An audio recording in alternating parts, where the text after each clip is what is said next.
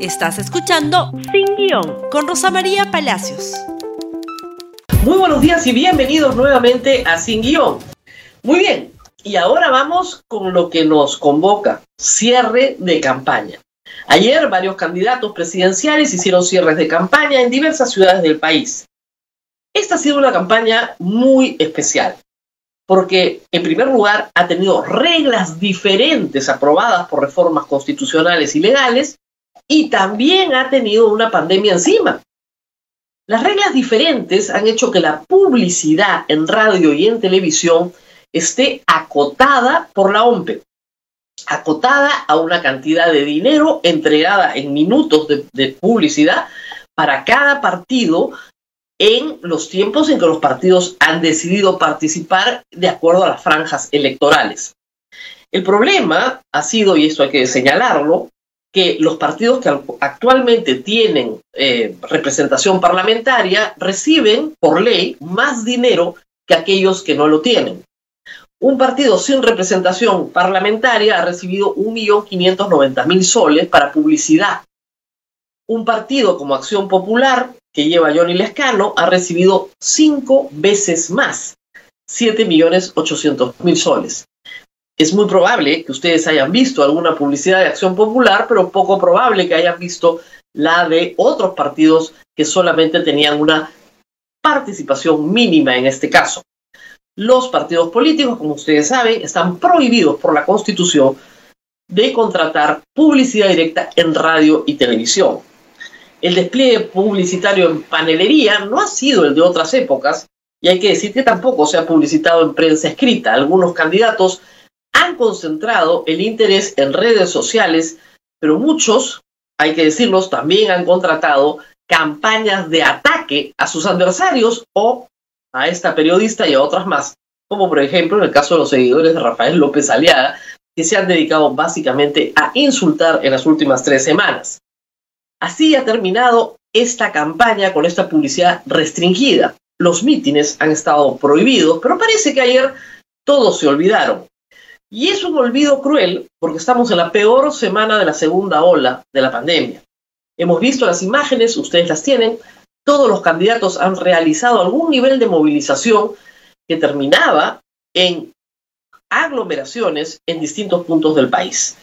Cada uno juzgue, pero hay que decir que por más entusiasmo que tengan los seguidores, primero estaba la salud y no era recomendable hacer este tipo de reuniones sin distanciamiento social, en espacios públicos está bien, pero sin distanciamiento social y eso puede provocar lamentablemente la aceleración del contagio. Los resultados no los vamos a tener el domingo. Como ustedes saben, hay una prohibición absurda por la cual las encuestas que se han hecho esta semana no pueden ser difundidas.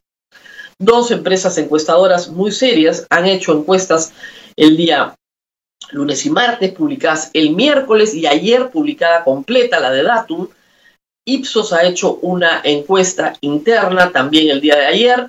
No pueden ser difundidas salvo entre sus clientes más eh, cercanos, pero por ahí se filtra y los periodistas conocemos esos resultados y tal vez usted que me está viendo le llegó una cadena de WhatsApp con alguna encuesta.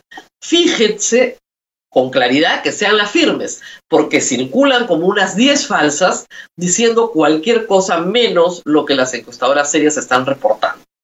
No se puede hablar de los resultados de esas encuestas, lamentablemente no es justo, y hay que repetirlo, no es justo que usted no conozca esa información.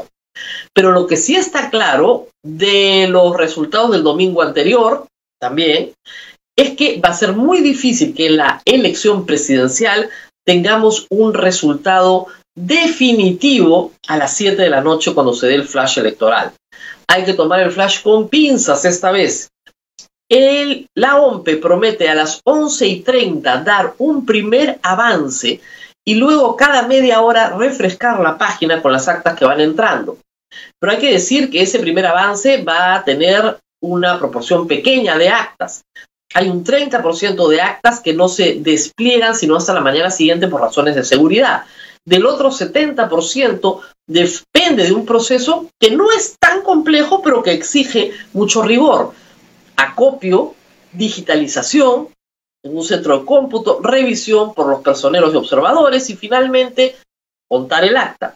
Las actas que van entrando al centro de cómputo entran de todas partes del país sin ningún orden metodológico. Por lo tanto, si nos dan un resultado al 20 o 30% a las 11 y 30 de la noche, por ejemplo, podría ser menos, podría ser más, no van a reflejar tampoco el resultado final, porque simplemente es una acumulación de actas, reitero, sin ningún peso metodológico para establecer si ese va a ser o no el resultado final.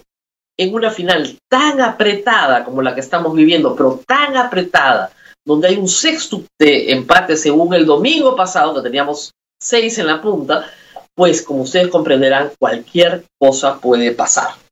Mientras tanto, hay que señalar que como fin de fiesta electoral, el Congreso de la República se está reuniendo para inhabilitar a Martín Vizcarra como funcionario público por los próximos 10 años de su vida. La verdad es que parece que hay alguien en el Congreso o hay un grupo de congresistas que quiere hacerle un favor al señor Vizcarra, que están trabajando para él. Las formas que están adoptando, en forma y en fondo, para eh, inhabilitarlo como funcionario público, lo hacen ganador de cualquier acción ante la Corte Interamericana de Derechos Humanos. Es como si le estuvieran escribiendo el caso. De verdad, se lo gana un practicante. Si no gana un amparo en el Perú, si el Tribunal Constitucional no le da bola, créanme que la Corte Interamericana, con esta metodología, reitero, en forma y en fondo, pues va a habilitar de todas maneras a Martín Vizcarra, que está habilitado para postular, hay que decirlo, y que puede postular este domingo. ¿Qué más tenemos? Tenemos que recordarles a todos que las elecciones van a ser lo más seguras posibles. Se ha esforzado mucho la OMPE, acabo de tener una larga conversación con su jefe, para que usted vaya a votar con seguridad. Si usted tiene más de 70 años, no está obligado a ir a votar. Si usted tiene más de 70 años, piénselo bien. Si ya recibió sus dos vacunas, si tiene por lo menos una, si puede ir de una manera segura, vaya a votar. Pero si no puede ir de una manera segura, si no tiene un medio por el cual pueda transportarse con absoluta seguridad, entrar y salir del local de votación con absoluta seguridad, piénselo bien. Todos están invitados, pero algunos son más vulnerables que otros.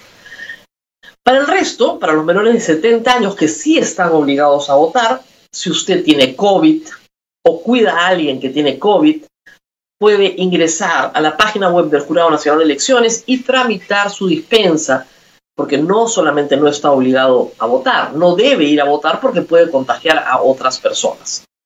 Para los demás es bien sencillo, su mascarilla, alcohol, tengo acá, alcohol a la mano, su mascarilla, es una maravilla esta cajita que me han regalado, me la han mandado la gente de Sodimac, a los que agradezco mucho, porque te permite llevar una extra, además de la que uno lleva puesta, más la careta.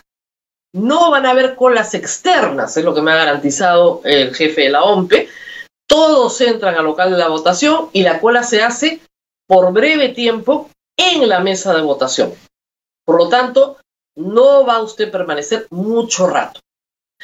La recepción de los miembros de mesa ha sido muy positiva, de acuerdo a las cifras que tiene en este momento la OMPE, ya 148 mil miembros de mesa han presentado su número de cuenta bancaria para recibir los 120 soles que se van a pagar y eso hace, parece indicar que la mayoría se van a presentar temprano para realizar el trabajo. Son 120 soles en esta vuelta y 120 soles en la segunda vuelta, lo cual hace que para un miembro de mesa que se cuide bien, que se distancie de los otros miembros de mesa, pues pueda cumplir la labor. Es una labor larga, eh, es una labor que va a durar 14 horas para un miembro de mesa, y se pide desde la OMPE que en esta oportunidad no se le lleve comida a los miembros de mesa, una costumbre muy popular en el Perú, que ellos van a llevar su propia lonchera y la OMPE les va a dar algo de comer también por razones de seguridad.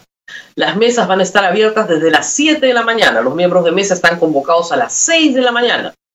Si no ha llegado el miembro de mesa, los más jóvenes voluntarios, se han mandado cartas a 6 millones de electores jóvenes, pueden inmediatamente entrar y hacerse acreedores de los 120 soles que se pagarán hacia finales de abril.